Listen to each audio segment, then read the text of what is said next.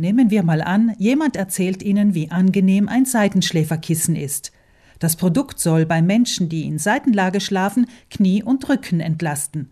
Weil Sie das spezielle Produkt nicht in Ihrem Fachhandel vor Ort finden, entscheiden Sie sich vielleicht, dieses auf Amazon zu suchen. Erstmal, um die alternativen Produkte zu vergleichen.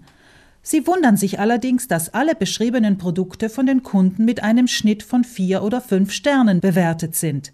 Kann das sein? Die Erklärung ist ebenso einfach wie unseriös. Die Bewertungen sind zu einem guten Anteil sogenannte Fakes, nämlich gefälscht und von den Herstellern der Waren gekauft. Sie widerspiegeln gar nicht die tatsächliche Kundenzufriedenheit.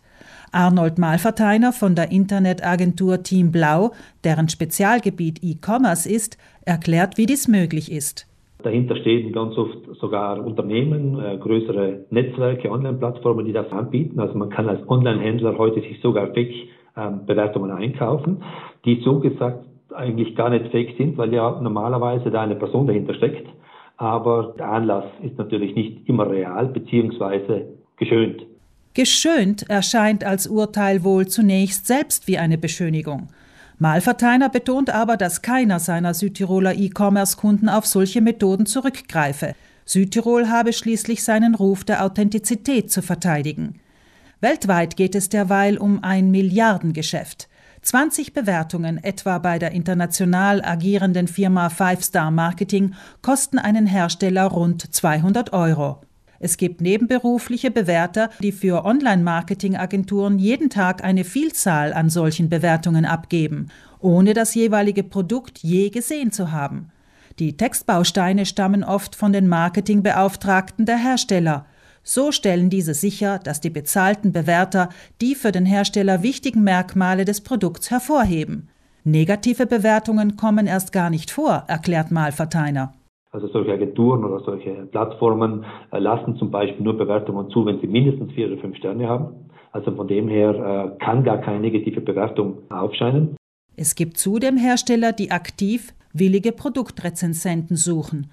Sie versprechen, ihnen den Preis für ein Produkt rückzuerstatten, wenn diese eine genehme Bewertung ins Netz stellen, erklärt Malverteiner. Also Sie können heute wirklich sogenannte Bewerter einkaufen, in denen Sie diesen Bewertern Ihre Produkt zuschicken. Und dadurch, dass dieses Produkt ja einen Bewerter, eine physische Person erreicht hat, ist das ja keine gefakte Bewertung mehr an sich, allerdings eine geschobene oder eine meistens beschönigte und damit natürlich auch wieder im Kaufprozess für mich als Kunden wenig wertvoll. Bis zu drei Viertel der Bewertungen sollen Medienberichten zufolge gefälscht oder geschoben sein, wie Malverteiner es nennt. Der Schwindel ist auf Amazon ebenso wie auf den meisten anderen E-Commerce-Portalen festzustellen. Amazon selbst kämpft eigenen Angaben zufolge mit einigem Aufwand dagegen an, wie die Firmenleitung in einem sonst kritischen Beitrag in der ZDF-Sendung Frontal 21 im Dezember erklären ließ. Malverteiners erster Tipp für den verunsicherten Konsumenten lautet, sich die negativen und weniger positiven Bewertungen anzusehen weil die seltener gefälscht werden, außer vielleicht mal von einem perfiden Mitbewerber. Wenn jetzt nur positive Bewertungen drauf sind, ist der nächste Tipp, ähm, ganz, ganz selten wird es nur Positives geben. In jedem Geschäft, in jeder Kundenbeziehung passieren Fehler. Und bei solchen Fehlern können dann eben negative Bewertungen zustande kommen. Und wenn es dann nur positive gibt, sollte man zweimal hinschauen.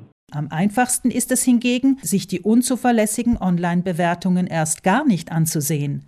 Um sich über alternative Produkte zu informieren, sind derweil unabhängige Testseiten wie die der Deutschen Stiftung Warentest eine seriöse Quelle.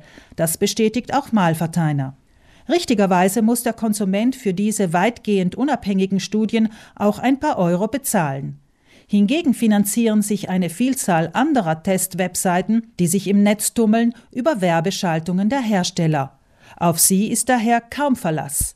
Zu erkennen ist dies auch am Suchlauf zum anfänglich genannten Beispiel des Seitenschläferkissens. Die Verbraucherschutzorganisationen sind im Übrigen stets bemüht, die Konsumenten diesbezüglich aufzuklären. Auch stellen sie enttarnte Fake-Bewertungen an den Pranger und lassen sie entfernen. Und schließlich, die EU hat vor knapp einem Jahr eine Konsumentenschutzrichtlinie herausgegeben, der zufolge Hersteller für unechte Bewertungen zu saftigen Geldstrafen verdonnert werden. Nun müssen allerdings die einzelnen Staaten ihre eigenen entsprechenden Gesetze folgen lassen. Und das dauert, sagt Malverteiner.